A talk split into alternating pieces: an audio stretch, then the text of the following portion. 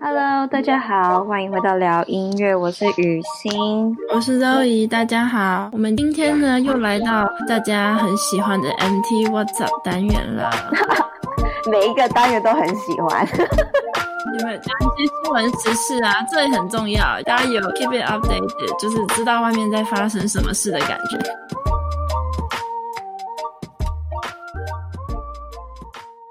好啦，那今天呢，我们挑选了什么样的主题跟大家聊聊呢？嗯、呃，我们今天呢就要来跟大家讲讲我们两个最近参加了几个线上的研讨会所听到的心得还有感想。没错，应该是说我们呃我们领域里面非常非常非常热门的一个主题，就是这个脑神经科学怎么样来了解。音乐这个活动，这个行为，音乐还有大脑的连接，反正今天的主题就是要聊一聊音乐与大脑啦。之前我们 Podcast 前面也有几集 MT What's Up 在讲 IAMM 国际音乐与医疗组织他们所办的。Online workshop，那我又去参加了他们工作坊，是呃，Dr. Liu 是一个在美国在波士顿的脑神经科学家所带领的工作坊。那我参加的就是 AMTA American Music Therapy Association 的年会啦，这个年度大研讨会呢，今天要分享的是这个 Keynote 主要的演讲者发表的研究成果。我是觉得说，我们俩都要分享的这个。演讲呢的质量其实都一样，含金量一样重。虽然一个是年会，一个是这个 ongoing 持续的这种对谈啊，或者说演讲啊、发表工作坊，但是这个分量来说呢，其实没有谁比谁小诶，你知道吗？都是非常非常棒的研究。我还有一点就是觉得那个 AMTA 这次的研讨会啊，他做的很有像。打电玩的感觉，研讨会它有很多不同的展览馆，它有展览馆 A、B、C，然后呢，你进去你就是一个人物，然后你就可以向左走，向右走，就有不同的摊位跟你讲说，哦，在这个展览馆里面有有谁谁谁，你可以点他，然后跟他们去线上聊天，我是觉得还蛮酷的。既然你提到今年这个研讨会参加的模式，我就跟大家嗯、稍微稍微简介一下好了。如果我们有这个学生听众朋友啊，可能现在孩子是这个国高中生、大学生，比较没有机会去参加研讨会的话呢，帮大家讲解一下研讨会是什么好了。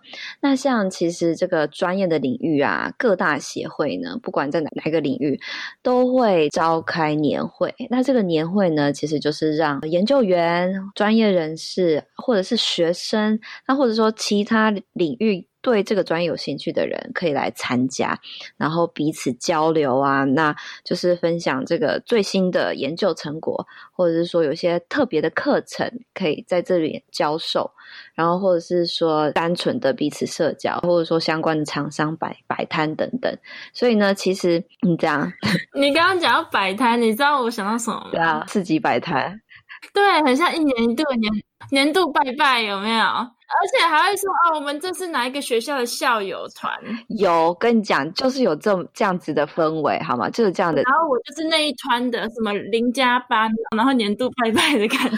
他们就真的是这样啊！哪一家出版社？然后如果你在这个年会上面订期刊的话，给你打八折还是什么的？对，就是学术的拜拜大会，学术的拜拜大会。嗯，好啦，也可以这样说，很热闹，很热闹，真的，大家都会来这边朝圣是这样子，以前就是大家就，因为他就会每年就会办在不同的城市，然后所以我们参加年会的时候就可以飞到那个城市，呃，除了是见不同的人以外，就也是可以到不同的城市去玩这样子。那今年蛮特别的啦，我们看我们都在不同的国家，对，也可以在线上，我觉得这样也不错。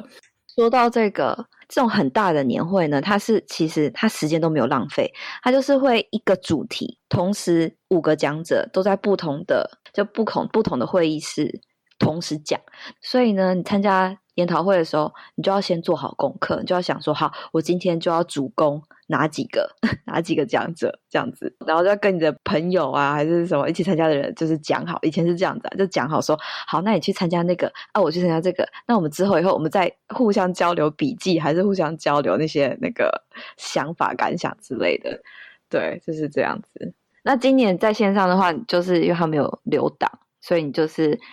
有兴趣的你都可以去把它找出来看。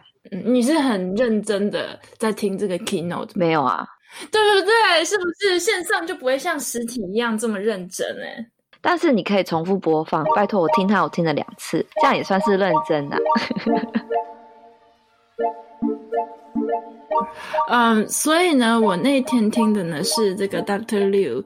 他是在美国波士顿东北大学里面一个心智 Mind Lab 的主持人。然后呢，他那个时候有提到，其实他这个心智的实验室啊，它是隶属于音乐学院音乐系 Music Department 下面的。最特别的是啊，他很喜欢他们那条走廊，可以碰到。比如说心理系其他的教授，或是其他艺术学院的教授，所以是一个非常多元组成的团队。你要稍微介绍一下，他们研究是主要是在研究什么样的问题啊？他主要呢问了两个问题，就是 Where does musical knowledge come from？我们的音乐知识是从哪里来的？我们怎么样知道会有音乐这些知识？他就做了一些，比如说 behavioral 的 research，一些行为上的实验，然后呢，会做一些 EEG，就是大脑方面的实验，也就是会测那个脑波啦。第二个呢，他问的问题是 How can we use musical knowledge？因为他既然知道好，呃，在大脑的这些地方呢，有储存的。音乐知识，那我们要怎么样在临床上应用这些音乐知识？譬如说，在音乐教育上面呢，music training，然后或是音乐为一个治疗的媒介，music as therapy。然后，或是 music for focus，让你可以维持专注的媒介，也是一个 brain stimulation，也是一个大脑的刺激。是他的演讲里面，他是介绍了几个他的 projects，这样子吗？对，他介绍了几个他们实验室主要是在做的事情。挑一个就是你觉得蛮有趣的，跟大家分享一下。他有写了一篇 paper 啦，在二零一八年的时候发布了一篇 paper。他看到了音乐的训练呢，你会改变了你的 arcuate fasciculus，这是一个就是在脑区里面呢神经传导的一个通路，然后透过音乐的训练可以加强这个连接。那这个连接主要位于大脑的 Broca 还有 Wernicke 维尼克区中间主要的一个地方。两个都是语言区吗？一个是有语言没有意思，一个是有意思没有语言。你说一个是发音发声的地方，然后有一个是理解语言的语言理解区。音乐呢会加强我们大脑的听觉系统，然后这个听觉系统是位于这两区的中间。哦。应该是这样说，就是音乐它就会活络那一区，那一区就会 active 的起来，这样子。一旦这个活跃起来，那这些神经就开始会，不管它是要再建立起那个通路还是怎么样，它就有在工作的意思。对啊，对啊，了解。当然啦，除了音乐与语言的关系啊，他有想到了音乐教育呢，就可以增加小孩子 executive function 执行功能。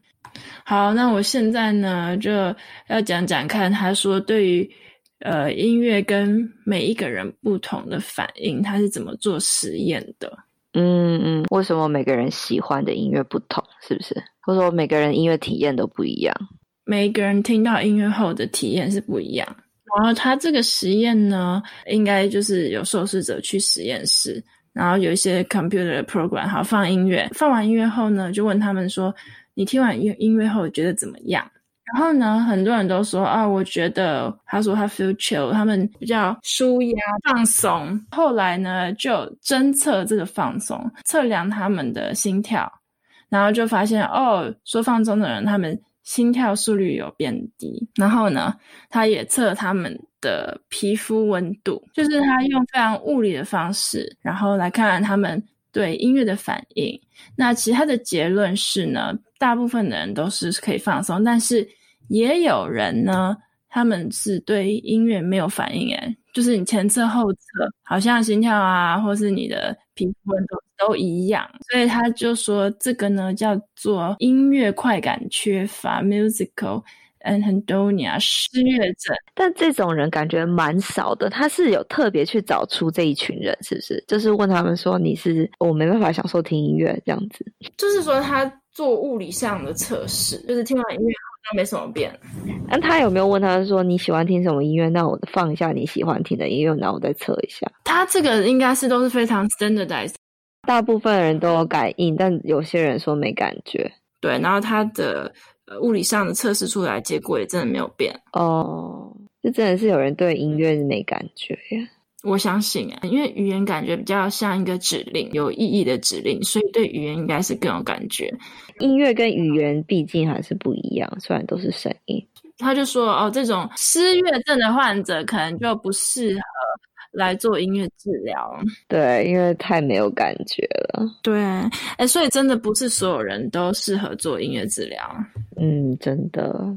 嗯，然后呢，我还要分享，就是他说 auditory system 和 reward system 的连接，你的听觉系统跟你的回馈系统的连接，就发现，哎，当人听声音的时候呢，跟他们 reward system 好像有很多可以重复的地方。他那天其实给大家看了很多那个脑的图，你要跟我们稍微描述一下你看到什么样的图吗？Reward system 亮的地方呢，这是红色的，就是脑区内区，它标红色。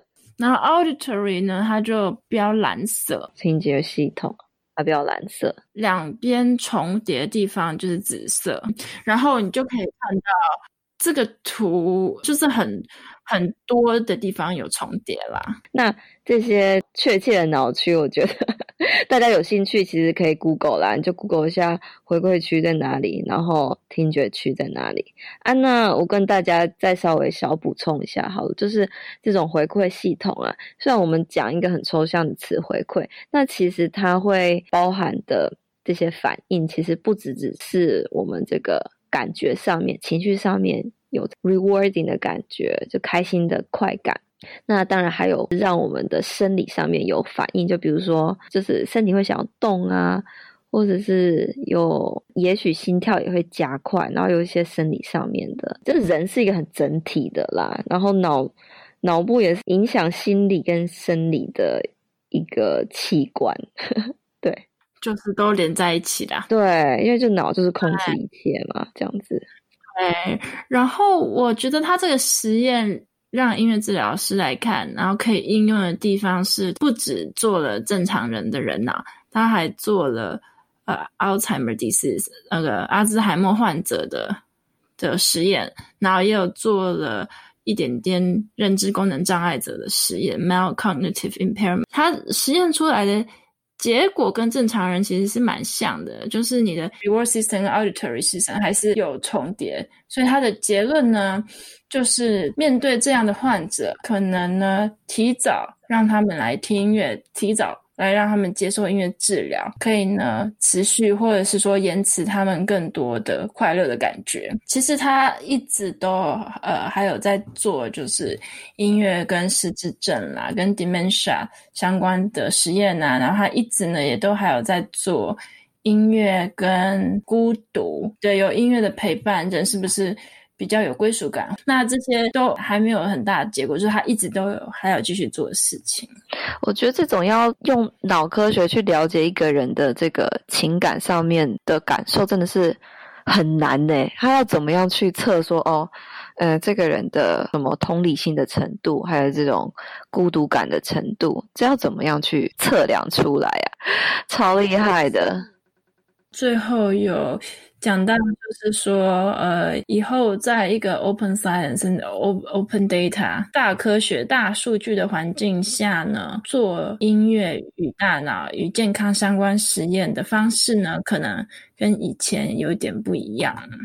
嗯，怎么说？就比如说大家找受试者，然后做实验前测后测，实验组对照组，然后做呃上面的数据分析，然后有实验结果，对不对？嗯，那大数据的科学一直在演进嘛，所以其实现在有越来越多的数据可以让人们应用，所以他就有讲到呢，呃，在未来啦，可能就有一个 virtual network。就像大家在网络上聚集了很多人，这群专家呢，他们都一起分享了一个数据的平台，然后在这个数据的平台呢，下面可能会有不同的工作小组，每一个工作小组呢，他们根据自己的兴趣，然后做不一样的 project，最后呢，才是这个分配不同的案子，然后给不一样的研究者。所以他他就有讲到说，或者说大家合作做研究的模式也慢慢一直在改变。然后因为 neuroscience 它它很多 data 嘛，你看他用了很多电脑的仪器，然后做了很多的脑部造影，所以他们也慢慢在发展这样的研究模式。对啊，就是这样子的方式，其实听起来就是一个很。大的合作啊，那这种合作是跨国的、跨时区的。其实脑是一个非常非常难的研究，那要回答这么难的问题，其实真的就是有越多、越多、越多聪明的头脑一起来加入，这样我们就可以知道更多的事情。对啊，嗯，好，我讲完了。那你要讲一下你听完这个这个 workshop 你的感想吗？我的感想就是他做了好多事情啊，就是说那个 workshop 啊是四十分钟还是五十分钟，然后他感觉就很快速的把他这三四年来。做的所有的实验都这样子走过一次，所以我那天感觉是学到非常多东西。然后，当然你要知道每一个他的 project，每一个他的实验特定内容的话，那真的要去翻他的 paper 啦。然后也是因为那天在场的人也是呃，不是只有音乐治疗师啊，也有其他的科学家或者神经学家。我觉得他。也是一个机会，说他们要一起来组这个 virtual group，一起要开始发展新的工作模式。嗯，那你觉得对于你一个音乐治疗师，然后我们根本其实是很少这种脑科学的背景，然后要来听这种说实话有一点难的演讲，你觉得为什么我们还是要还是要去听，还是要去学？对于你的来说啦，为什么你要听？为什么你要学？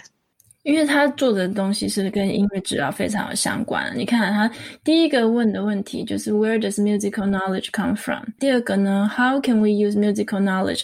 这个就是非常的。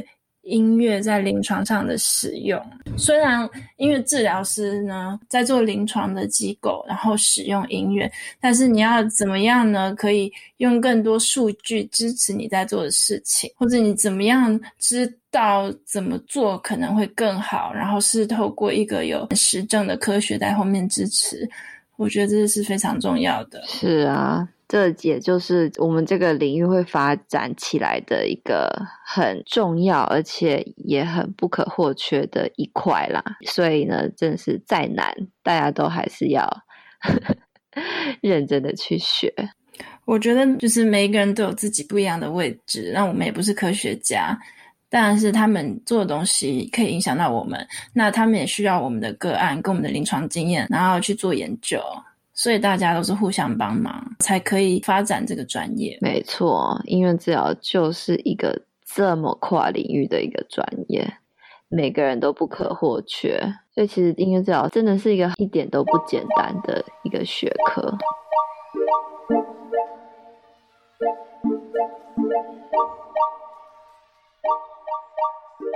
好，那我要跟大家讲的呢，就是这次的 keynote 啦。他也是呃一个实验室的主持人，他的名字叫做 Dr. Kraus，然后他的实验室现在是在这个西北大学 Northwestern 的 Brain Vault Lab，他的实验室名字就叫 Brain Vault。他呢也是非常喜欢音乐。的一个科学家，Dr. Kraus 呢，他是他的妈妈就是一个音乐家，然后呢，他长大以后，她是女生，又嫁给了一位钢琴家，所以他就是一辈子都有音乐环绕着他这样子。那么他呢，本身是一个生物学家，以前呢，他大学的时候是读生物的，然后后来专攻听觉 （auditory neuroscience），听觉的脑神经科学，专攻听觉的研究。那他就是在探讨说，这个声音跟大脑的关系。那比如说，像是他就会研究说，双语怎么会有双语的这种能力？那还有老化会不会影响我们的听觉啊？还有音乐治疗也是他研究的一个很大的项目。所以他就是会研究各种声音跟脑的这种现象或者应用，他的研究领域很多。那大家其实可以去上到他的这个实验室的网站去看哦。真的很推荐大家去去他的实验室的网站看，因为他这个网站也做的非常的精美，就很可爱，是有插图的，是有插图去把这些研究画出来。是啊，我刚刚那个也是，他还有很多 online studies，大家可以有时间自己去做。对，真的是是一个新天地，新天地推荐给大家 去参观一下。对，那呃，我那天也才发现，说我今我今天要跟大家稍微讲的这个演讲呢，现在也放到 YouTube 上面了，所以我也会放在链接在下面。那大家这个听我讲完以后，如果有兴趣的话，可以把整个演讲找出来听。其实其实是还蛮浅显易懂的。嗯，好，那我们现在就进入说他演讲的内容啦。那他那天呢，因为这是音乐治疗的年会，所以他就是要讲给所有的音乐治疗师们听。那他的着重就是说，他是觉得说，他今天就是想要来把这个脑神经科学关于听觉的这个研究呢，知识呢，分享给所有音乐治疗师听。那他觉得这些研究呢，有一部分他其实也是呃受这个音乐治疗。这个领域里面的这些，不管是知识啊，还是这些音乐治疗师的影响而产生出来的研究，这个分享呢，是很希望是彼此的，就这个分享，这个学习是两个领域互相的。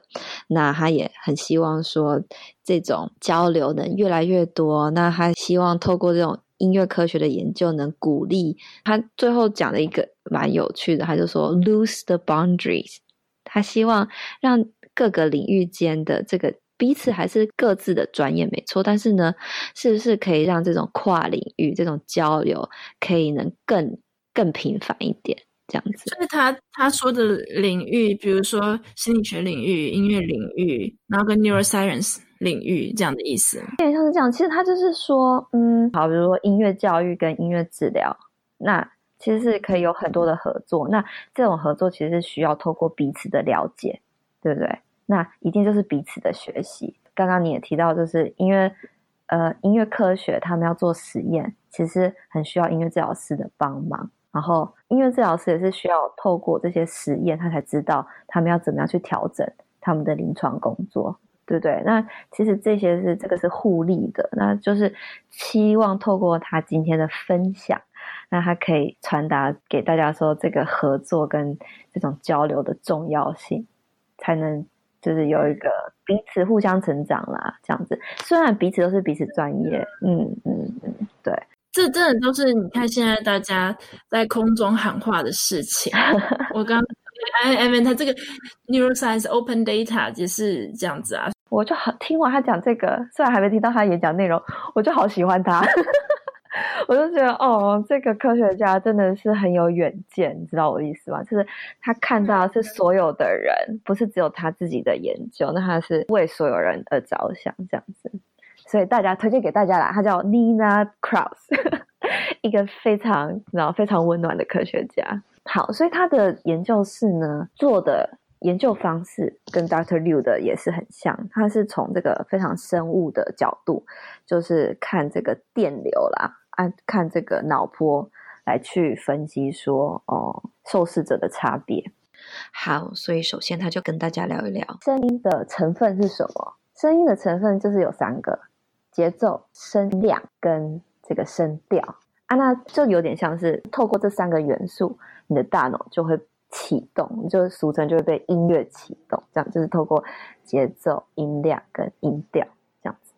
那这是他第一个跟大家分享的。那第二个他分享到的呢，就是说我们每个人的脑会去处理声音，也就是这三种元素的方式不一样。我现在所说的处理方式不一样，也就是代表说我们听到的声音都不一样，即便是同一首歌曲。同一个旋律，同一个声音，但每个人听起来也许大或者小的差别。他这边用个词，我觉得很可爱，他就说这叫做 sonic fingerprint，就是声音的指纹。那大家都有一个不同的声音指纹，这样子。我听完他这样子讲以后，就自己联想到，就是说，哦。对，难怪说我们每个人就是会有不同的音乐喜好，我们每个人就是对音乐的体验真的就是很不一样。那你不能强求人家喜欢你的音乐啊，这样子，因为我们真的是实实在在听到就是不一样。那你真的是体验不一样，你就真的也没办法去说服人家，你知道我意思吗？你自己觉得好听，那真的就是你自己觉得好听。我前面那个演讲者，他他讲的是 aesthetic experience 啦。美学的经验，讲起来好哲学啊，但是就是不一样，就像你讲的，真的。而且你看科学上，科学上面就证证明给你看，就是这个脑波传出来就是长得不一样啊，对不对？有些人还无感，你把脑波印出来给你看，就真的是不一样，不是要耍叛逆，是真的是不一样。好，那接下来他就是呃跟大家探讨了一下节奏这件事情，那。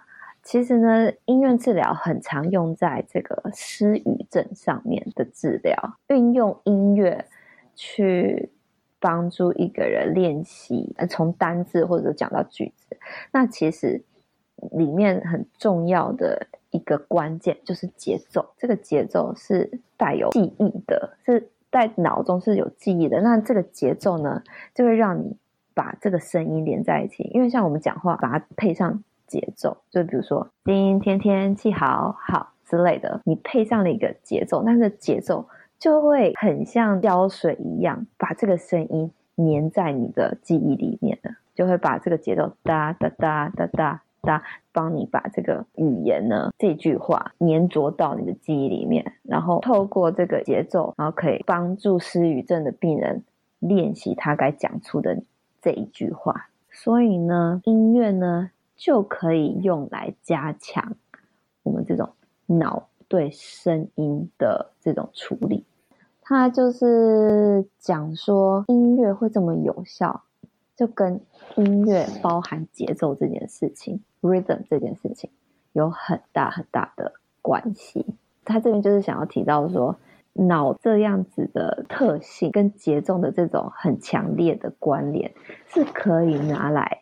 用于治疗用的结论，他就推到说，那要如何去运用这种节奏节拍呢？其实这就是音乐治疗师们擅长的事情。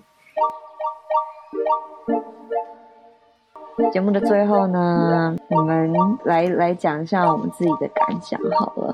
关于音乐治疗与脑神经科学，其实脑神经科学也是一个非常现代啦，一直在演化。新兴的一个领域，然后脑神经科学家们的背景也有很多种，有些人是学心理的，然后有些是学生物的，有些是学物理的，有些学工程，像之前背心就学工程嘛。嗯嗯嗯，对，因为真的是一个未知的东西啦，所以也是需要大家各个领域以不同的角度来探索。脑就是一个非常神奇的东西，那其实透过研究音乐来更了解。脑的构造跟功能也是一个很大的研究主题啦。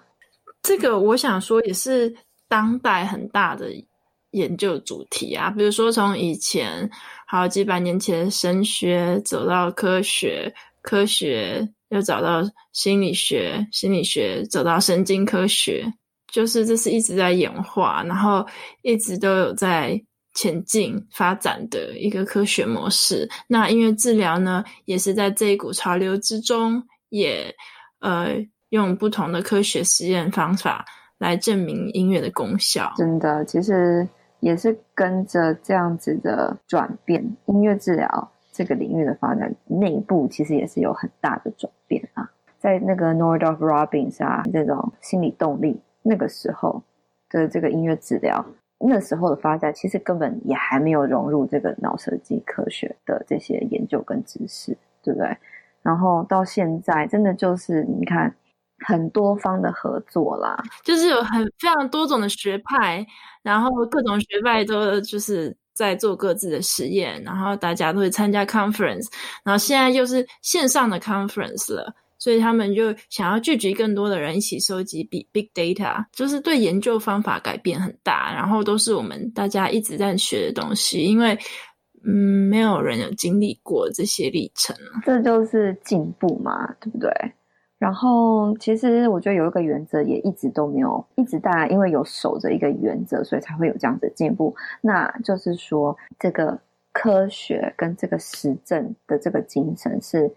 一直在这个治疗的，因为都非常非常重要的，嗯嗯，对不对？你看，因我觉得脑神经跟音乐治疗为什么这么的契合，就是因为，嗯、呃，很明显的，你透过这些脑波或者这些脑噪音等等这些数据，就是可以看到音乐在人的大脑上面的变化。那这也就是说，为什么想要成为音乐治疗师，就要念一点书啦。嗯，我们想要推出的就是一个专业，然后这个专业呢是有科学实证背景下面的一个手法。真的，你知道，你现在讲这样子讲，我就我那天在用我的 YouTube，然后我就 看到了一个非常神奇的 YouTube 频道，他也是在写说什么，写。